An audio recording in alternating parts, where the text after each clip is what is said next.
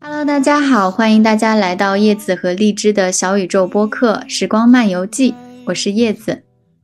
Hello，大家好，我是荔枝。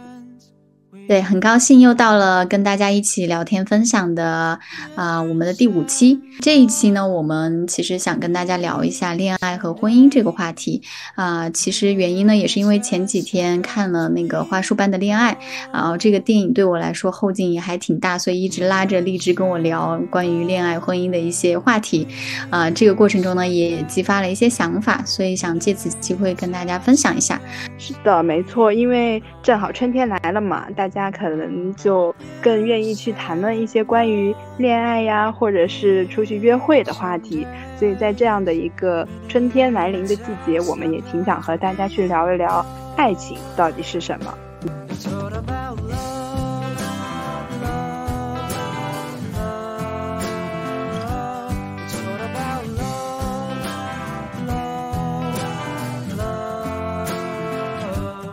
对。其实我和荔枝，我们俩因为学社会学，其实对恋爱、婚姻的话题也一直都很感兴趣。我还记得我们之前，呃，去年吧，五二零的时候还做过一期，啊，问卷调研，就想了解一下身边的朋友，啊，他们对于恋爱、婚姻，甚至性啊、生育啊的一些看法。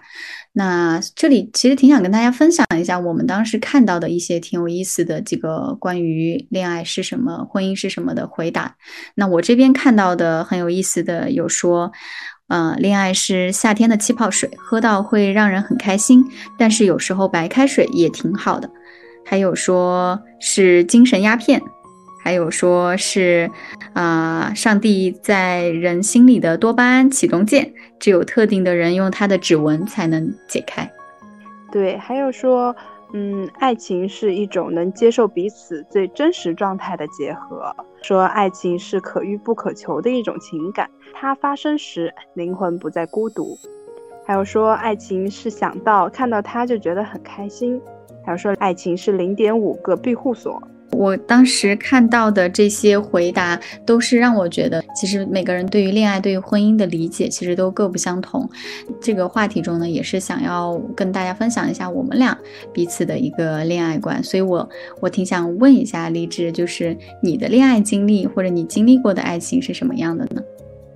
嗯，其实我觉得，在我来说的话，就是是很短暂的，就我没有经历过像他们。呃，很多人那种就是青春时、年少时有过的那种刻骨铭心的爱情，虽然我很期盼，但是我从来没有遇到过。嗯，所以我在看到就刚才我们说到的那些，比如说爱情像是夏天的气泡水一样，就非常甜蜜的那种的时候，我就觉得啊，好像挺遗憾的。虽然有过那么一些青春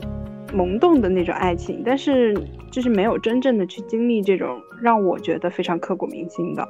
嗯，但如果真的要说的话，也是有这么一小点点的哦。那当然，大家都有少女心泛滥的一个阶段。那呃，荔枝，你是就是在校园的时候经历过校园恋爱吗？有那种暗恋啊，就是暗潮涌动的这种经历吗？有的，虽然呃，这个 part 录出去以后，很有可能我会被 我爸妈追打，就是因为这个事情，其实我从来没有和他们说过。哦，因为我觉得就是我其实从小学的时候我就开始了暗恋这种事情，就那个时候我就开始喜欢有喜欢的男生，啊，因为很正常嘛，就是女生小时候就小时候都会有一些好感的男生，然后会觉得很帅的，你就会很心动。那个时候小学还看什么《农日一》，呃，对，《农日一》你死定了，就是这种恋爱小说，所以就当然有很喜欢的男孩子。不过，呃，我是到差不多高中的时候，是真的有过，就很短的时间吧，就是两三个月的那个初初恋。嗯，对，哦就是初恋在高中。那那这么说，对比起你来的话，我的这个确实算早恋了。那我确实是属于早恋的那一类人群。初中吗？难道是初中？对对，我是在初中就有了，对，应该就有了我第一段初恋。那当时呢，他在我们的年级就是一个小霸王那种，然后就就各种各种还跟人打群架的那种坏学生。然后我呢，在我们文科班就属于是还挺有潜力的，在老师眼中就是那种就是好学生。的那种代表。所以当时我和那个男生的恋情，在很多的老师和家长的眼里都是都觉得很不可思议，然后都是想来拆散我们的。我还记得当时闹出很多乌龙乌龙，就是我老师告告告给我爹妈听，然后我妈还下放学之后在背后跟踪我，然后就想看那个男生还有没有纠缠我，啊 就很搞笑。对，嗯，我的校园恋情其实还挺神奇的，是一个早恋人群的故事。但是其实也还好啦，我觉得，就是在现在看来都不算是早恋了。就，嗯，我当时反正第一次差不多就是在高中的时候，然后也是经历过那种什么，呃，就是放学一起回家，然后牵牵小手，还有，嗯，办公室哦，不是不是，就是教室里面亲了一下的那种。但是，但是其实因为我觉得。对，但是因为我是觉得就是很短暂的短暂嘛，就是那个时候我也是觉得学习更重要，就最后还是以学习为主，所以其实没有在一起很长时间，可能就两三个月就拜拜了。然后因为我要学习，然后他又不太想学习，他想玩游戏，所以就也因为这样就分开了吧。后来我就总觉得我没有谈过，因为我觉得时间太短了，不像是真正的。谈过恋爱的那种，所以别人问我的时候，我都说过，嗯，我没有谈过。那所以我觉得，就是像这种恋爱的话，也算是在练习。像我的话，我就还练习了蛮多次，才才走到，就是才到现在，我认为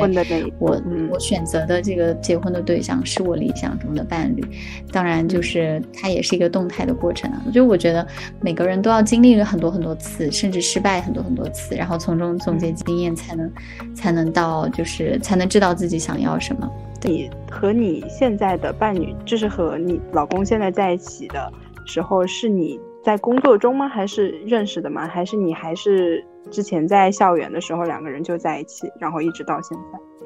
嗯，我认识我老公，我现在老公的时候是在我四年前来到瑞典留学，还是个留学生的时候，所以而且他当时也还是博士生，所以我们俩都还算是在校园时期，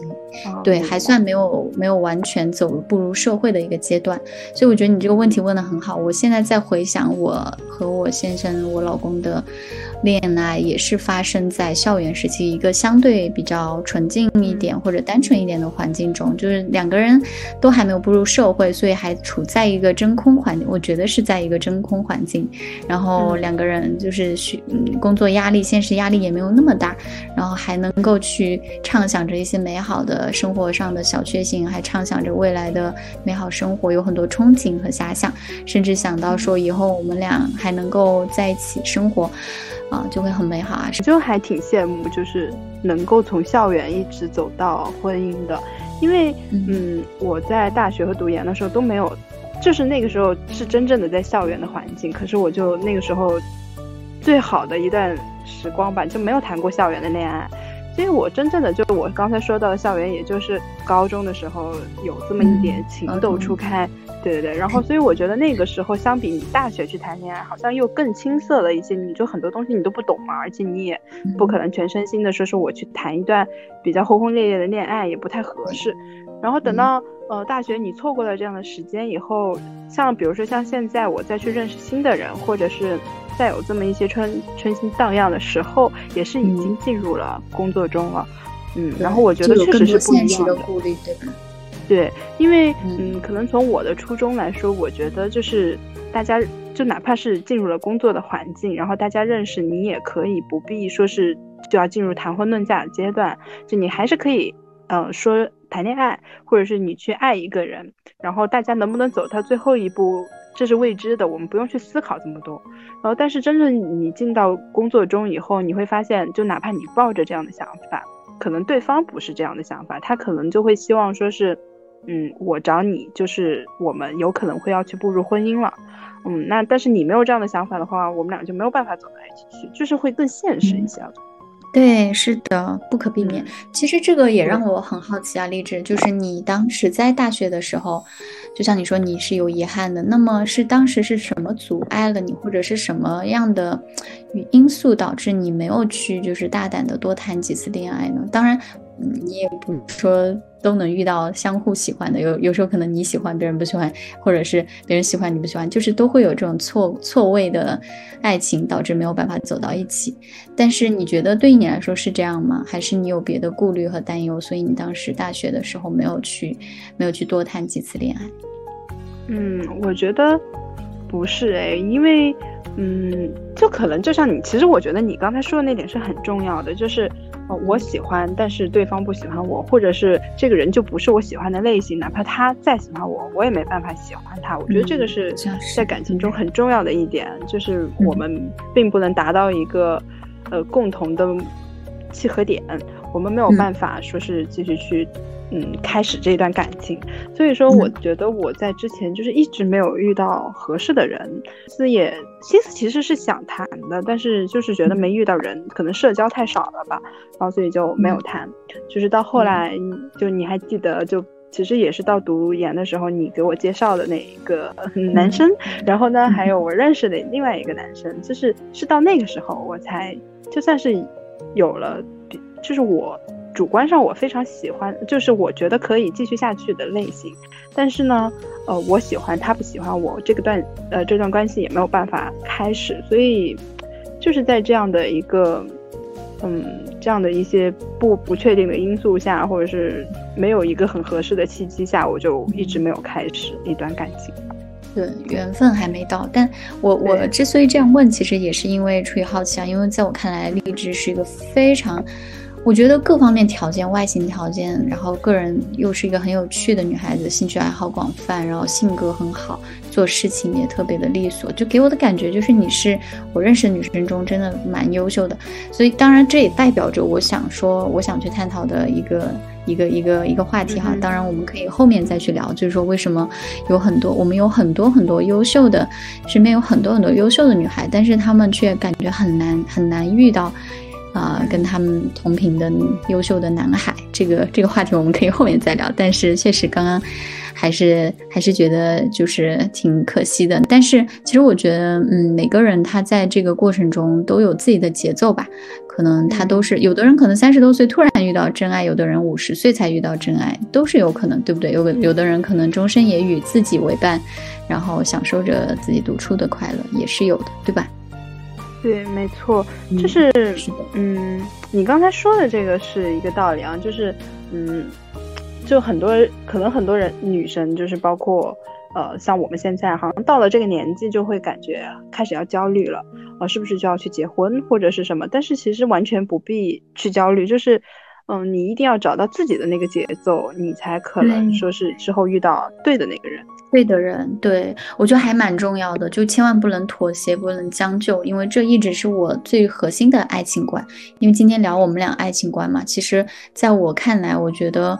呃，我也吃过妥协和将就的亏，或者是吃过那种因为不好意思拒绝别人而跟别人勉强在一起，出于一种。这种说不清楚的其他的一些原因而在一起的这种亏，所以我就更明白了自己的择偶观，所以也是在这个碰撞的过程中吧，逐渐的了解了自己的想法，自己要什么样的人，要什么样的爱情。对，它是一个过程。嗯，是的。对，就是，嗯，其实就是像你刚才说的，你说我就是到这。到现在有没有就是后来还有没有再接触过很多男生？其实我最开始可能因为就是比较社交比较少嘛，然后也比较担心，比如别人会不会不喜欢我呀，或者什么这些因素，所以就一直也没有合适的机会开始。但是这一两年也是遇到了很多人，而且也觉得就是恋爱这种东西确实是需要练习的，就是你不跨出去，你不去认识人，你不去和他尝试，你根本不会知道。呃，这个人是不是你喜欢的？然后，嗯，是不是你想要和他一起走到最后的？就像我去年真的遇到了一个男生，我就，啊，觉得如果能嫁给他就是很好，就是他的外形，还有我觉得他的家庭条件都是我很喜欢的类型。就是也是遇到了他，然后让我可能慢慢的从我以往认识的一些人中，就是慢慢的比较清晰，我可能更喜欢的是哪一类类型。嗯，但是因为不太合适嘛，你也不好在一起。嗯。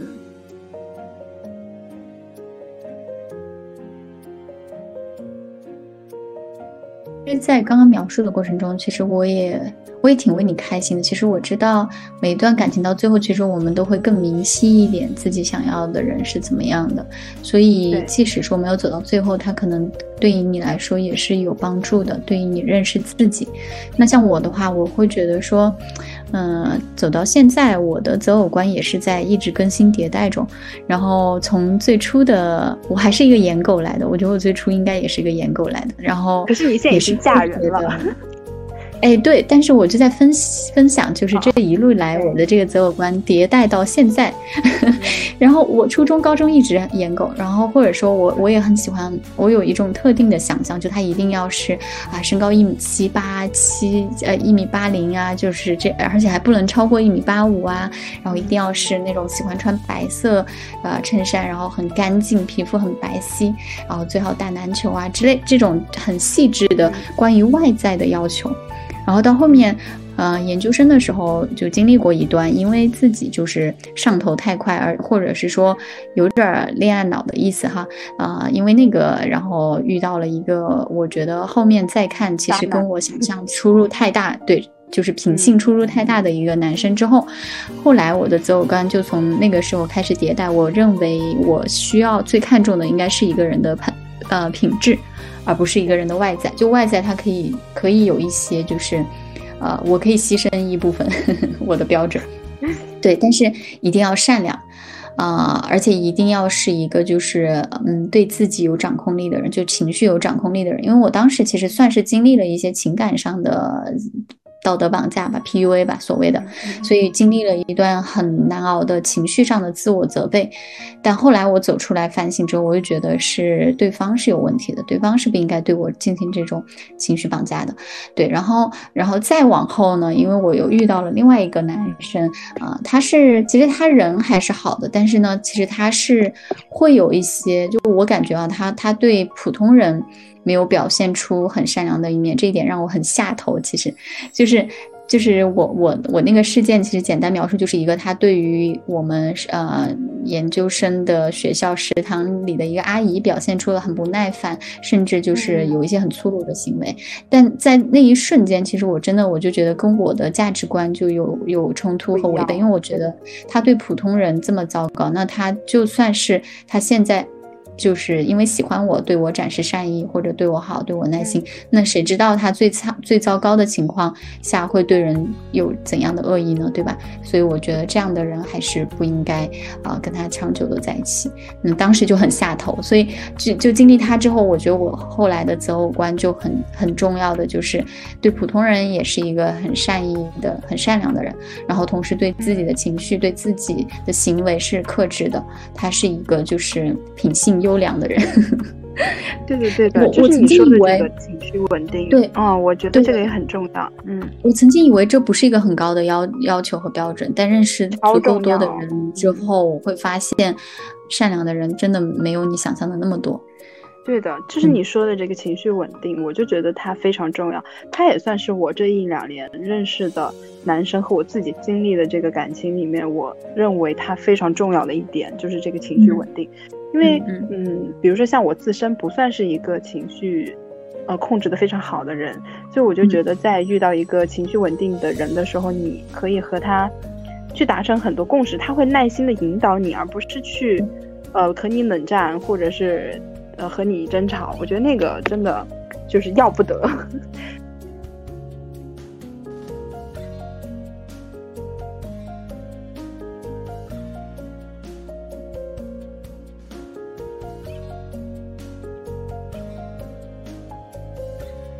但是，呃，我我跟你说，就是正好前两天，我不是也和你分享了那个一个小宇宙的播客，他也是就是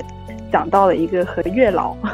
哎，呃，就是教你怎么样去拜月老，就是告诉月老你真正需要的那个人，就是希望月老把那个呃对的人，就是很正确的派给你。然后反正我也是听了，其实是听播客嘛，但是他其实是 B 站上面的一个视频，然后我又真的去看了一下，然后并且按照他的那个说法去，呃。写一点一点的详细的写下了我想要的那个人，但是我其实感觉啊，对我其实感觉是，嗯，就是如果呃，其实也不仅仅是因为他的这个让我去重新思考我想要什么样的理想型男生，更重要的是我从我之前的一些经历里面也算是总结吧，然后去让这个人的形象具象化。但是我就觉得，就是像你刚才说到的情绪稳定，我觉得它一定是非常重要的。然后还有，嗯，比如说能够一起成长、包容，还有他的一些，嗯。就是品性的善良，是否有责任心什么？我觉得这些很重要。但是就是，嗯，大家也可以去看看这个视频。就是你一定要非常详细的去描述这个人，对他的不是说啊，你派我派给我一个身高一米八的人就好了，或者怎么样，而是你一定要去认真的思考他哪些是很重要的。然后真的说不定这个人，老天就月老听见了，他就会把这人派给你。反正我是这样子祈祷的哦，我也不知道。那我们那我们一起来为励志祈祷。对，但其实哈，我可以告诉我，大家一起来。对我，我觉得还挺还挺有意思的，因为我觉得这个反而跟我之前听说的一个说法不谋而合，就是关于心理学里面的一个心理暗示哈。因为之前我在研究生，对我在研究生阶段就有经历过一个一次工作坊当中，有人在分享说，当你期待五年后你想要的生活的时候，你需要尽可能的把你期待的五年后的那个生活描述的尽可能。的详细就是，嗯，具体到在什么样的氛围和环境中，比如说你希望你生活在这样的一个公寓里，这个公寓多少平，它是朝南朝北，然后它门口有一棵什么树，然后或者是说你要养一个宠物，它是什么品种的宠物，什么品种的猫，或者是你身边是一个爱人，然后你们在一起喝的什么咖啡之类的，就越详细越好。当你会有这样一个很很详细的愿景的时候，你的心理暗示会带着你逐。渐的朝那个方向靠拢，所以就是结合你刚说到这个月老的这个拜月老的这个这个，就自己去想明白你要什么类型，想的越细越好。就是它其实不仅是一个心理暗示，然后更重要的是，其实你是在剖析你自己的个人需求。就是当你对你的需求更明确的时候，你才会。呃，朝着这个方向去努力，而不是说是你来什么男的我都接什么男的，然后你来什么样的需求我都接这个需求，不是这样，就是你对你自己更清楚了，你才会知道你想要什么样的类型，然后那样的就是那样的类型出现了，你才能够更清楚的知道啊是这个人没错了，而不是就是随便去找，对。是的，而且这个也会帮助你避开一些不好的人，因为当你足够知道你想要的是什么，你需求的是什么，你觉得好的是什么，那么你就更可能会拒绝掉那些因为恋爱脑上头而去匆忙的，或者是就是匆忙步入的一些一些不好的恋情，可能有可能会避免。嗯，对，但我就比较好奇的有一个点，就是你刚才说到，你觉得外貌到后来就不是很重要了。嗯，这个点我也蛮好奇的，就是因为。嗯，像比如说我在许愿的时候，我还是非常把我的外貌要求列了出来，我觉得它还是很重要的。但是确实，像我在，比如说包括我妈，她也会跟我说，就是啊，你现在不要想你想找一个什么一米八或者是一米多少多少高的人，然后长得怎么怎么帅。但是你真的遇到那个人，就是和你步入婚姻的那个人，可能他的外貌并不是你最开始期待的那样。那我觉得你会，就是你刚才也说外貌已经不是那么重要的时候，你觉得我就挺好奇，就觉得，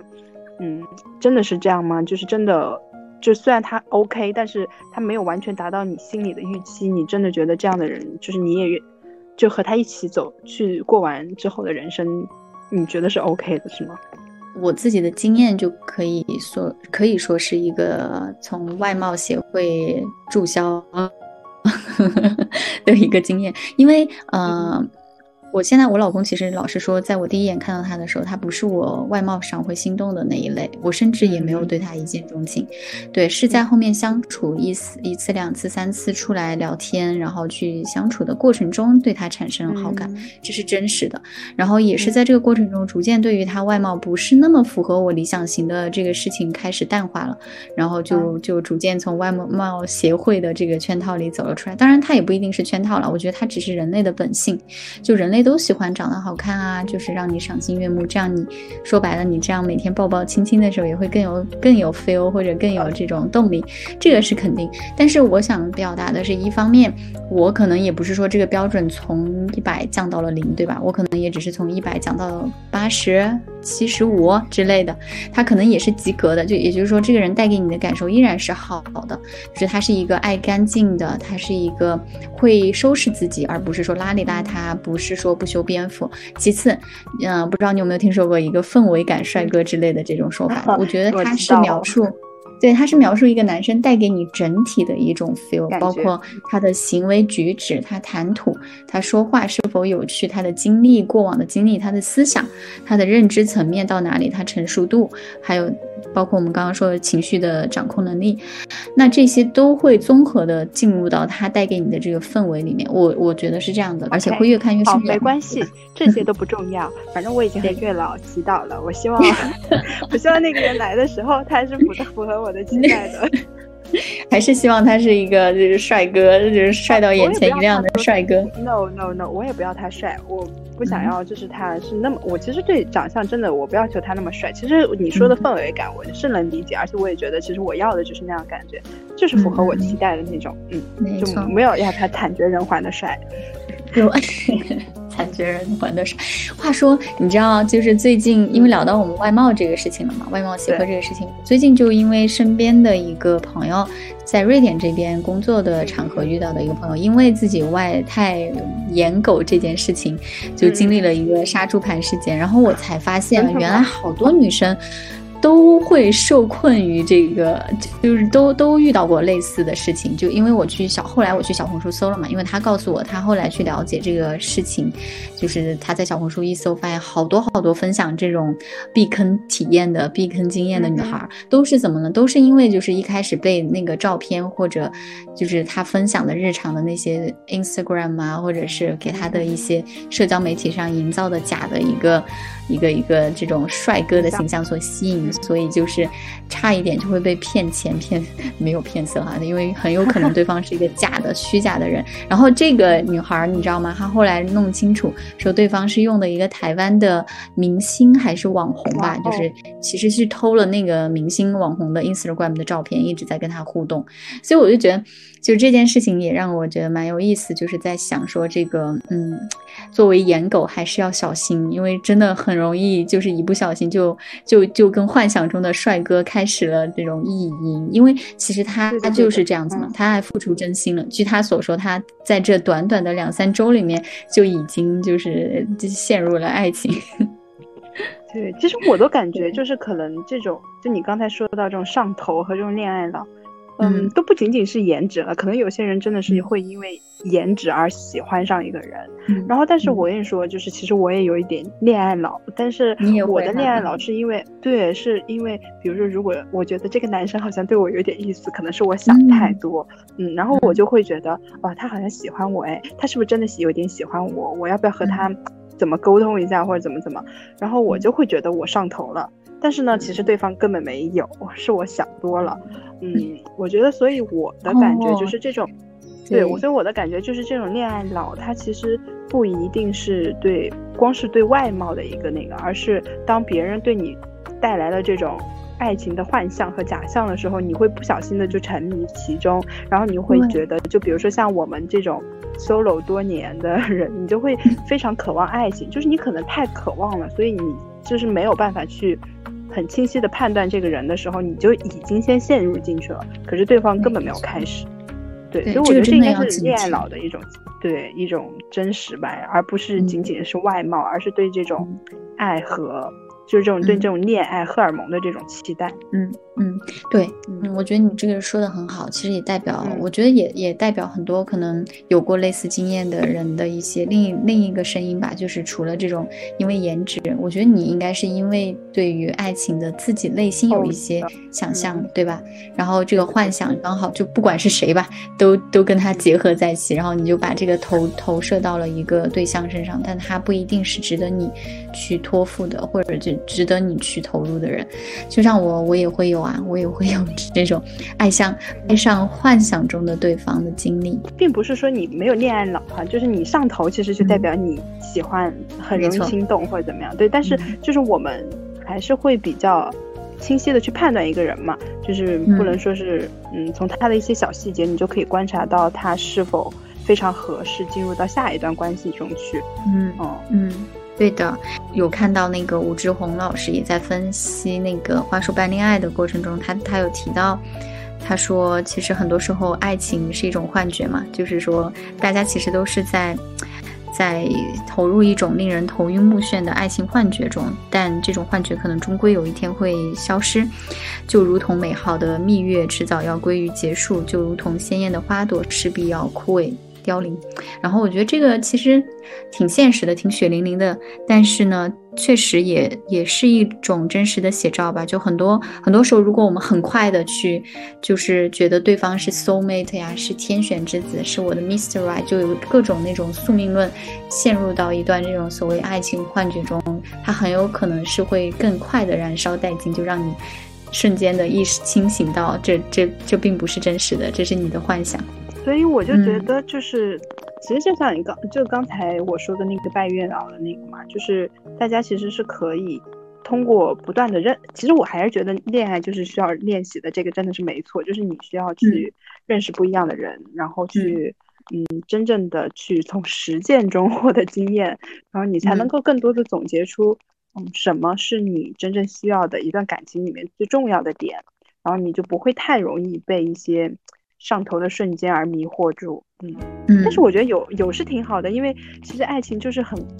爱情就是这么的短暂。其实你也不能说它短暂啊，但是其实，嗯，我觉得能拥有哪怕这么一瞬间的爱情，我觉得都是非常好的。就像你知道，我就是上个星期，呃，有上星期不还给你说嘛，就是我坐地铁的时候，哦，突然 crush，就是你懂那个 crush，现在就讲的就是我不知道那个应该怎么去翻它的中文会更好，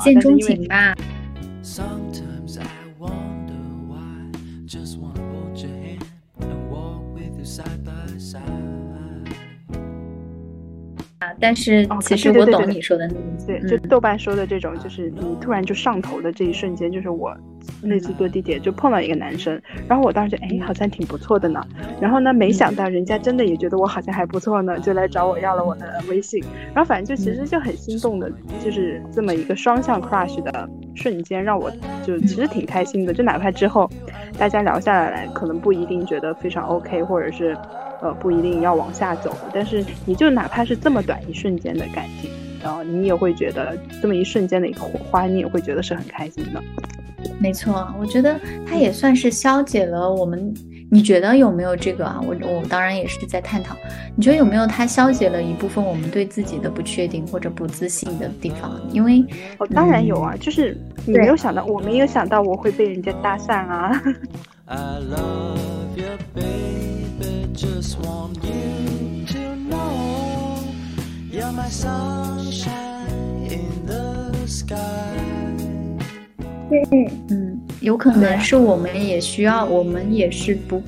本质上来说，我们可能还不够自信，我们会需要从外界找到一些对自己的认同。当然，这很正正常啊，就是这是一个很自然的心理需求。所以，我觉得他可能也满足了我们这部分的心理需求。就像你提到的这个故事，我觉得挺有意思。我当时还挺想追一追续集，听一听，就是有没有可能好像最近没有什么新的动向。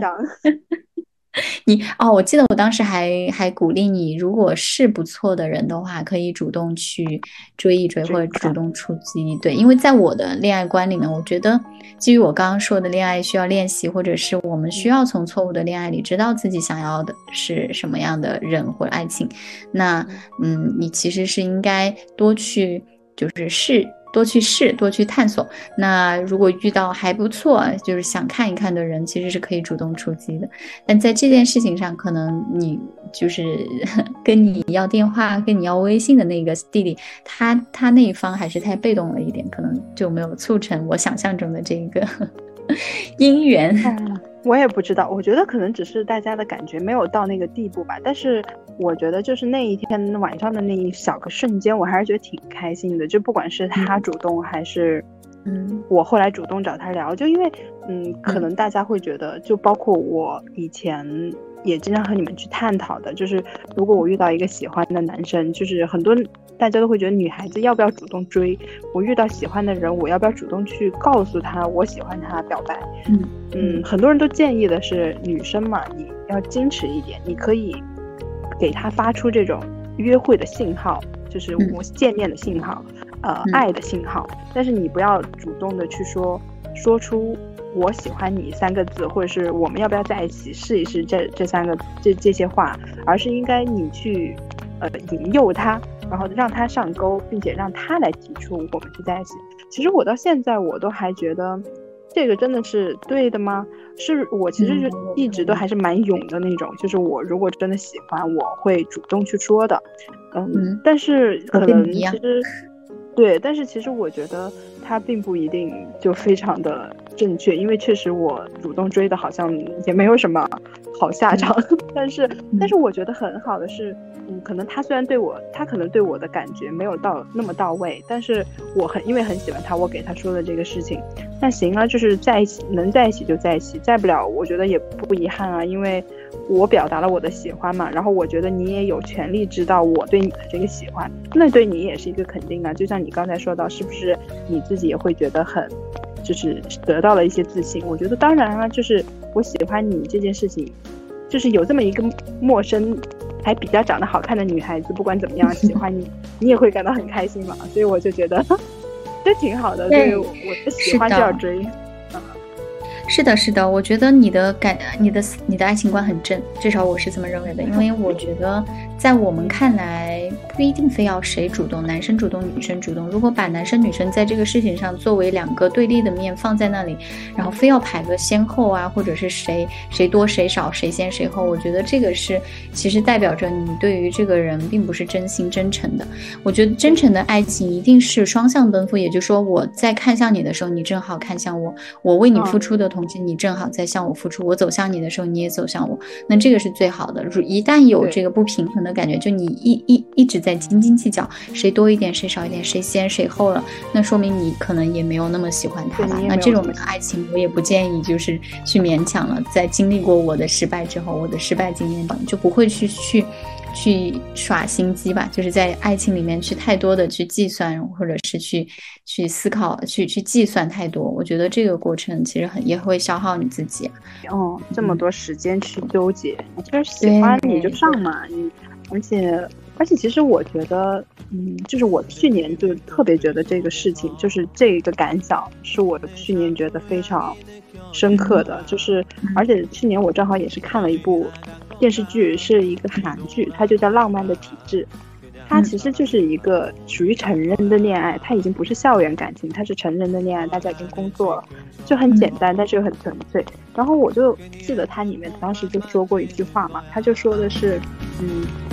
呃，这世界上没有什么伟大的人，也没有什么渺小的人，也不要想别的，这份心意是会持续。一千年还是一天，就算你的心意已经是做好了持续一千年的准备，但是最后身不由己也是人之常情，最后只会可惜了时间。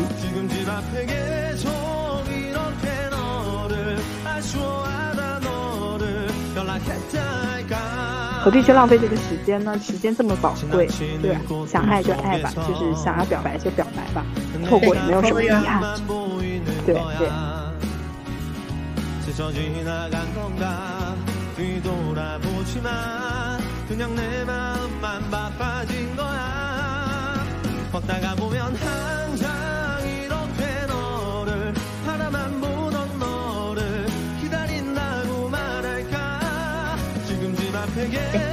我这一点也很赞同。我觉得就是恋爱，一定是要在自己他。你和他都同样的认为，就是你们俩到位了，然后得到了一定的就是这个这个节奏上了，然后两个人匹配上了，他才可以顺其自然的发展，然后甚至可能一路发展到婚姻。但是他一定是你们俩。就是只只有你们俩才知道的，你们自己的那个节奏。像之前很多人被催婚啊，还有很多人就是，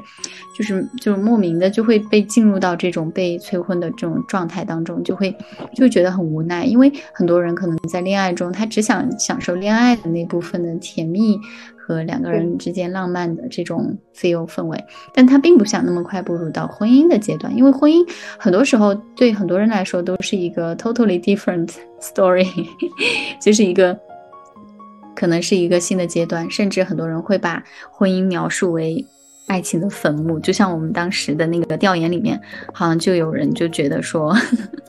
婚姻就是和夫妻两人合开公司。然后当时我看到这个的时候，其实算是一个很大的一个跟前面形成巨大反差吧。前面我们都在说啊，精神鸦片呀、荷尔蒙啊，然后夏日的汽水这些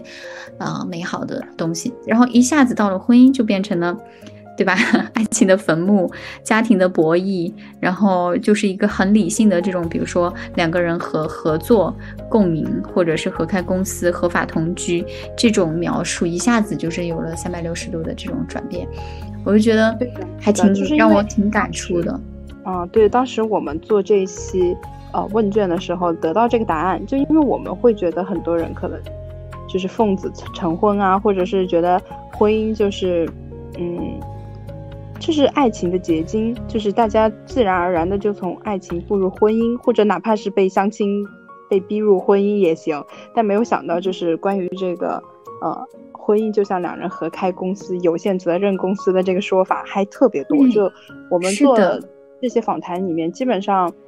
十个里面有五个都是这样说的。所以我当时觉得，嗯，还挺这一点对我们的。对这一点对我们的冲击应该算是最大的，就是说一下子从恋爱到婚姻的这种描述，有了这种从理性到呃从感性到理性的一个突然的变化，然后大家谈到婚姻好像都是责任和陪伴啊，或者对，就好像爱情是很浪漫的，但是到了婚姻就是很现实的问题。这个就像我有些朋友，当时我们还在群里面，就是很好的朋友嘛，然后大家在群里面。呃，要去准备婚礼的一些事情的时候，就聊到这些东西，就是一下子就开始要去谈论，呃，彩礼准备了多少，呃，婚房是男生付的多还是女生付的多，还是，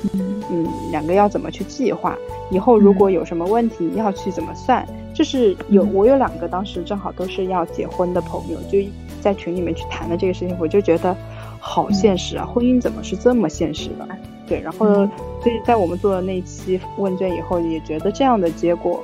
就是这种有限责任公司的这种结果也是很正常的。就是婚姻其实就是这样的，就是当你要步入婚姻的时候，就不是你不再是你一个人的事情了，它可能是一家人的事情，也可能是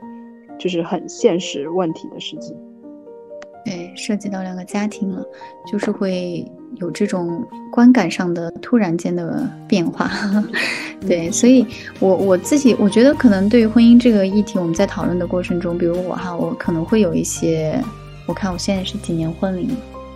天哪，我这么算我也有四五年了，但是因为我在海外生活吧，可能因为两个家庭都一直是在线上互动，我们线下的跟家庭之间的这种互动比较少，而且也因为可能还没有小孩吧，所以在我感受里，我总觉得婚姻和爱情之间不应该有这么割裂的一个感受，或者是说。一下子的这种转变哈，可能我还没体会到，但是我目前感受到的婚姻的状态，更多的是关于如何保持自我，因为毕竟两个人从恋爱，可能你们还不一定非要住在一起，但婚姻一般来说，啊，一般的情况下，可能两个人。人都是会长久的相处嘛，在同居同住一室，在一个屋檐下生活。那我觉得这个就是很考验两个人的这种处理相互的边界、生活的边界、精神的边界，很考验这个能力以及这个怎么处理。因为在我看来，花束般的恋爱其实也是在他们同居的那个过程中没有处理好一些。这方面的边界，甚至没有处理好，两个人就是无法同步，在一些成长过程的呃成长过程中没有办法两两两个人没有办法时刻同步，所以导致了分手。嗯，那你会觉得就是在你进入婚姻以后和恋爱有什么不同吗？最大的不同就是你得要去处理另一个人他的他的嗯，或者说他的三观。呃，对你的影响会更大。不需要吗？没有啊，你想想啊，你如果在谈恋爱的过程中，他他他，比如说跟你一些三观的差异，他可能只会停留在你们在约会之后的两个人闲聊，或者是一些互动过程中会提及，最多可能聊一聊。那在婚姻过程中，就像我们刚刚提到，就是会涉及到两个人要一起生活在同一个空间里，甚至要跟对方的父母，或者他要跟我的父母，或者是我们要跟我们彼此的朋友去融融入，然后然后会有很多很多这种互动的时候，你会发现有些东西就就会被放大，就可能之前你们只是吃个饭、看个电影就各回各家呀，这种时候你就感受不到那么明显。但是现在你们如果吵架了，你们回到家里还得面对要要不要一起睡，然后要怎么解决这当晚的这个矛盾，如果不解决，两个人又怎么把这个情绪调？调回到好的一个状态，不影响两个人的感情，因为它就会变成一个持续积累的过程嘛。如果如果没有处理得很好，它是会一直一直积累的。但在我看来，很多人就是。可能恋爱的时候很轰轰烈烈，很谈得很好，但是进入婚姻之后，为什么分手很快，或者是有一些闪婚闪离，都是因为就是没有处理在之前恋爱的阶段没有处理过这个问题。就你们相互的情绪怎么去消化？你你你知道对方的临界点在哪里吗？你知道对方哪一些哪一些东西是不能触碰，或者哪一些东西他会真的会非常。反应非常激烈，你又应该怎么处理这些东西？你可能想象不到，如果没有去真的生活在一起，点点滴滴在一起去感受对方的话，但只有你感受了之后，你才知道原来他这么困难，就是要去融合是非常困难的。两个人，是的。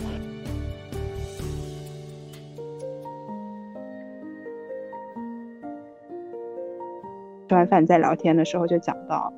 感情的事情，然后她老公就说了一个，他也是前两天听了一个播客吧，具体他讲的那个我，呃，不能完全的复述，但他意思就说的是，其实是带着有一些佛教还是道教的意义在里面，就是你虽然和这个人结婚了，但是有时候，呃，这段感情是，嗯，婚否，就是，呃。好像是叫婚否还是叫什么？就是呃，好像反正两个人结婚了，但是你们其实还是独立的个体。它整体的意思是这样，还是独立的个体。所以说有时候你们两个是一对夫妻，但有时候你们又不是一对夫妻。就是比如说你们吵架的时候，然后你摔门出去的时候，或者是呃有意见不合，就是这样的情况下，你们两个处于吵架的阶段，可能你们俩现在就不是一对夫妻了，甚至你们躺在床上，就你刚才说的，就还要去想。躺在床上，呃，是否吵了架还要回到一个床上去睡觉或者怎么样？对这样的情况下，其实你们都是非夫妻的状态，就你们没有办法去，嗯，在这个感情中去缠绵。你甚至会觉得这个人，呃，这个人你甚至连看都不想看到他一眼。但是其实，你的这样的状态会在你整个婚姻中会占很大的一部分。但是到了最终你们，比如说老去到最后生命的结束的那一刻，你再去回回应我们是否。有这段婚姻，是否这个人陪了我一辈子？他是是的，是你可以点头说对的，嗯，但是只是在这样一个结婚的状态中，你确实还是有很多，嗯，非夫妻的一些状态在其中。的，哎，我觉得这个分析的很好哎，因为刚刚就提到了这个各自的这个边界感，还有当吵架的时候，两个人可能不再是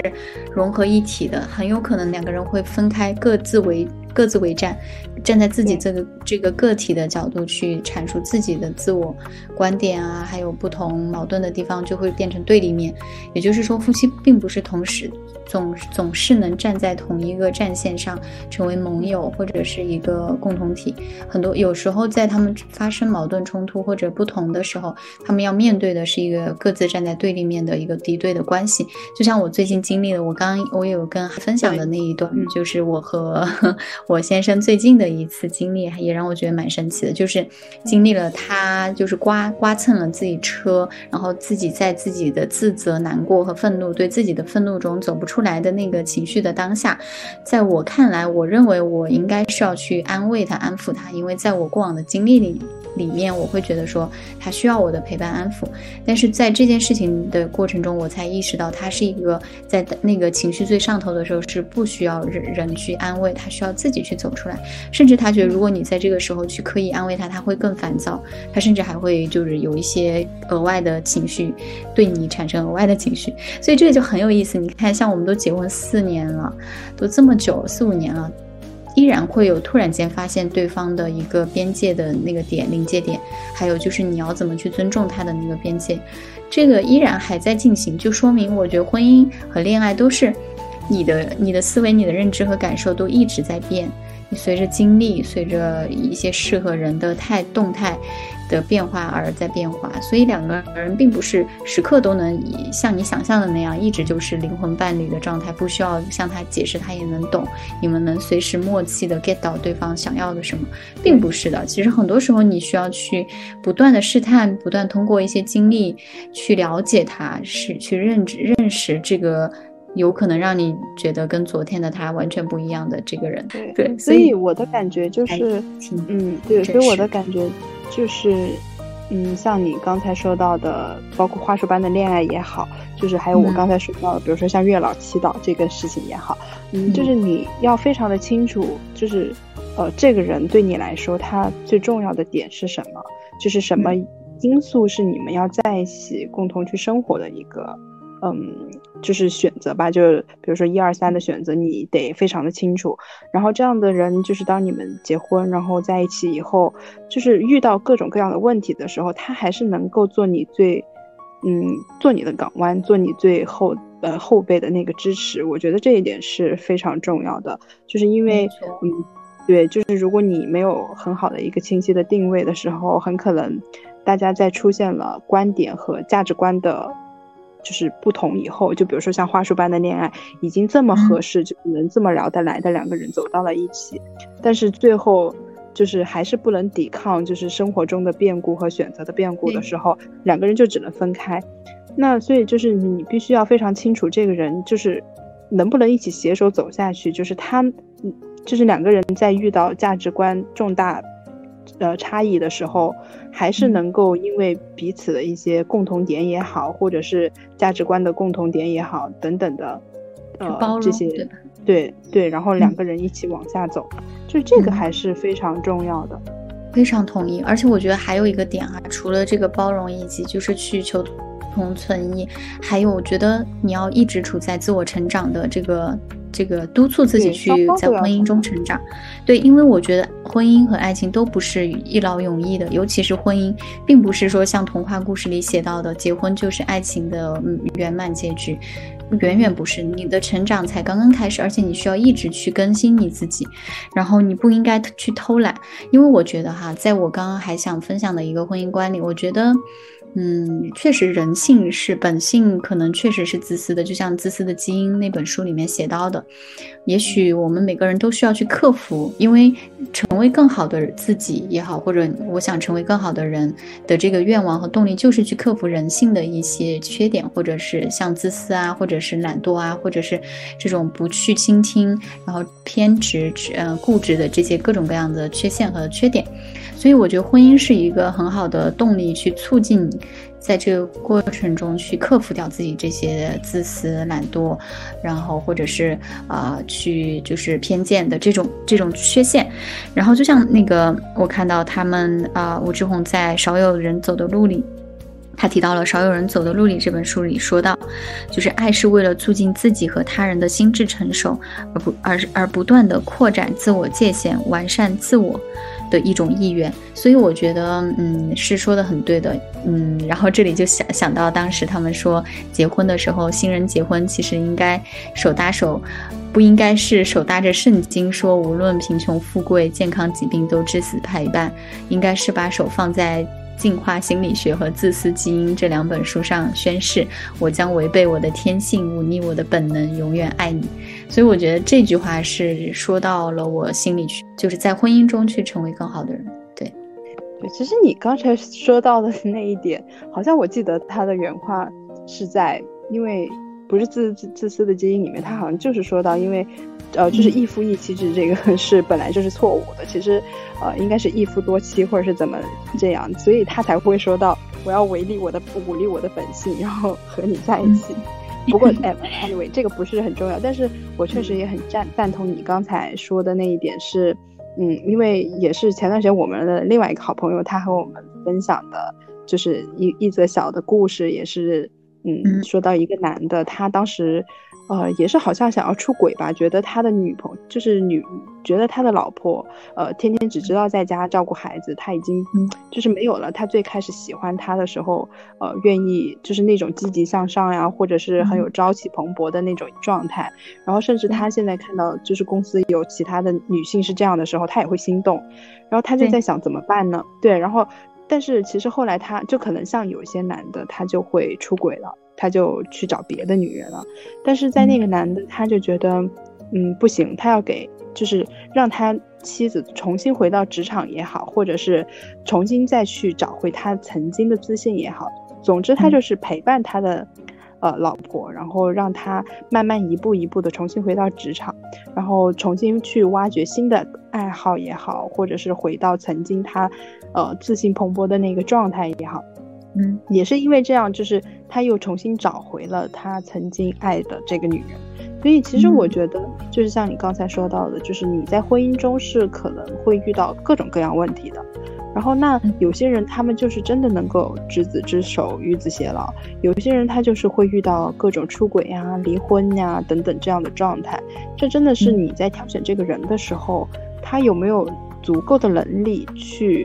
嗯，两个人共同去克服困难。我觉得共同去做一件事情，这个真的是很重要的。嗯，很重要。对，因为你们俩就像花束般的恋爱，他们当时出现矛盾的开始，就是在女生希望说，女生真正的在实践他们当时说的维持现状的。维持两个人现状的这个节奏，但是男生却进入了一种为了生计打拼，然后不得不去当社畜的这种生活，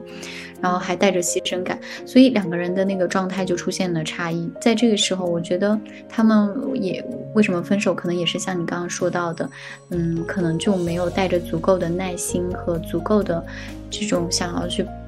想要去调整他们节奏的这种动力吧，所以最后可能没有去做这个努力，但是。也也许哈，我觉得真的能走到最后的婚姻，或者是能长久，不说一辈子吧，因为一辈子真的太长了，我感觉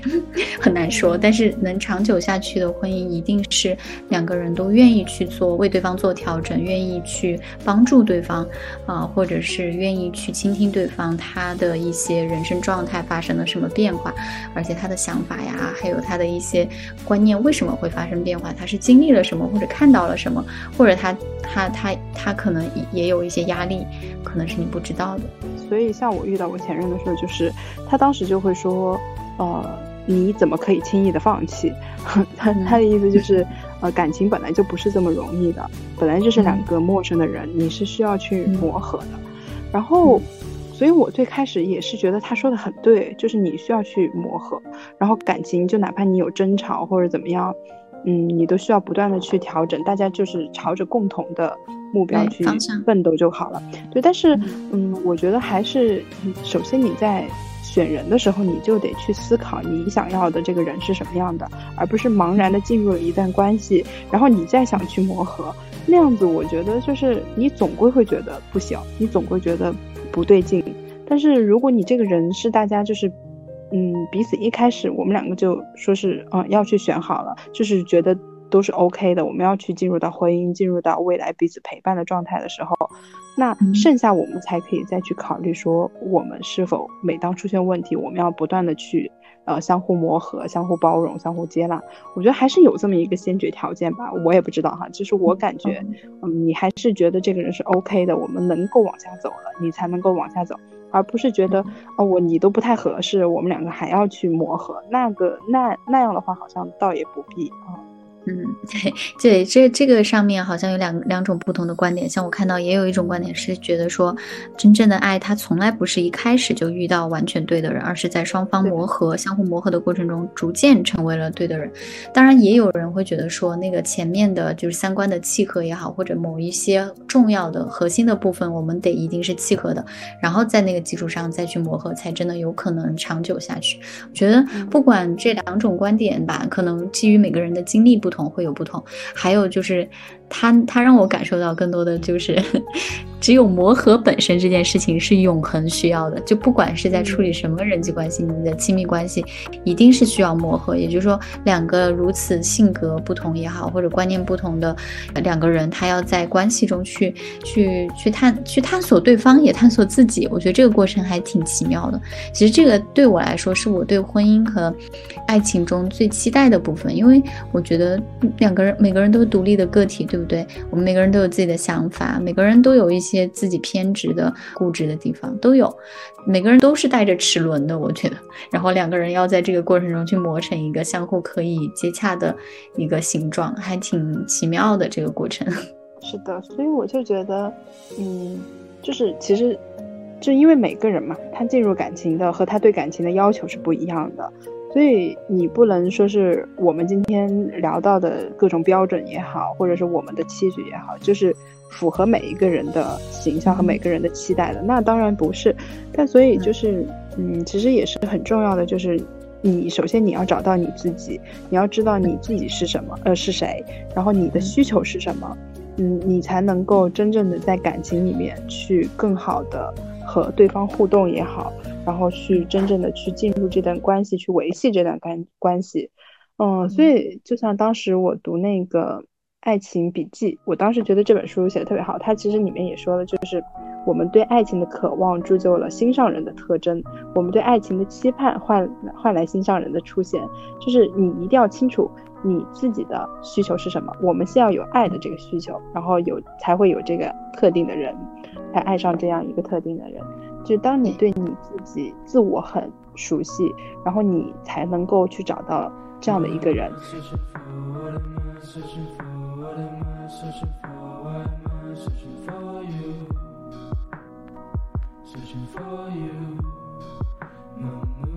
说好的情人就像一双眼睛。带你看到更蓝的天，更长的河，更广阔的天地。那些有于心灵的四壁，通通消失不见。而糟糕的情人，只会让你的目光一直受，一直向，一直泪眼，眼里全是生活的逼仄狭小，未来的无望和关系的糟糕。所以，就是正确的关系，你一定是会在这个关系中成长的，而且是双方正向的成长。是在关系中成长才是最重要的，才是最重要的药物。因为我我也觉得，爱是为了促进自己和他人的心智成熟而不断的拓展自我边界，然后也是像我们刚刚提到的，是一种自我完善的意愿。也像你刚刚提到那句话里面，就是你得要有对这个。对这个跟你一起成长的另一半有一个明确的想象，甚至说你有一个强烈的渴望，你才可能真的靠近他，对不对？吸引力法则，你你也应该要去了解自己，了解你想要的对方，然后逐渐去靠拢，然后在这个关系中去一起成长，因为两个人肯定是会既融合又对立，对吧？是的，没错。嗯，爱情和婚姻这个是个永恒的话题。像我们今天聊到，也只是一个初初步的，我们俩的在最近的一些影视作品啊、看的书籍啊，还有一些反思身边的人、朋友们发生的一些事情事情，然后让我们的一些反思。这个话题是很 永恒的，还可以有很多可以聊的。是没错，所以其实我们今天就是聊到这里，其实也就差不多是我们想要去和大家分享的。而且我就，嗯，我觉得就是，呃，婚婚姻和爱情有多种多样，嗯，当你更明晰自己的时候，你也会更好的去对待自己的关系。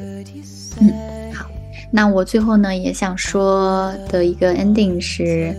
也是在少有人走的路里，派克说道：“恋爱的纪念物从来就不是那些你送给我的珍贵礼物，也不是那些甜蜜的短信和合照。”而是你留在我身上，如同河川留给地形的你对我造成的改变。所以，爱情最终的指向从来都不是婚姻，而是自我的成长。那在这里也想跟大家共勉吧，就是希望大家要爱具体的人，而不是抽象的人。希望大家要先爱自己，再爱他人，在恋爱和婚姻中都收获自己想要的成长。好，那我们今天就聊到这里。下一期你有什么期待的话题，也可以留言告诉我们。我们下期见啦，拜拜。好的，拜拜。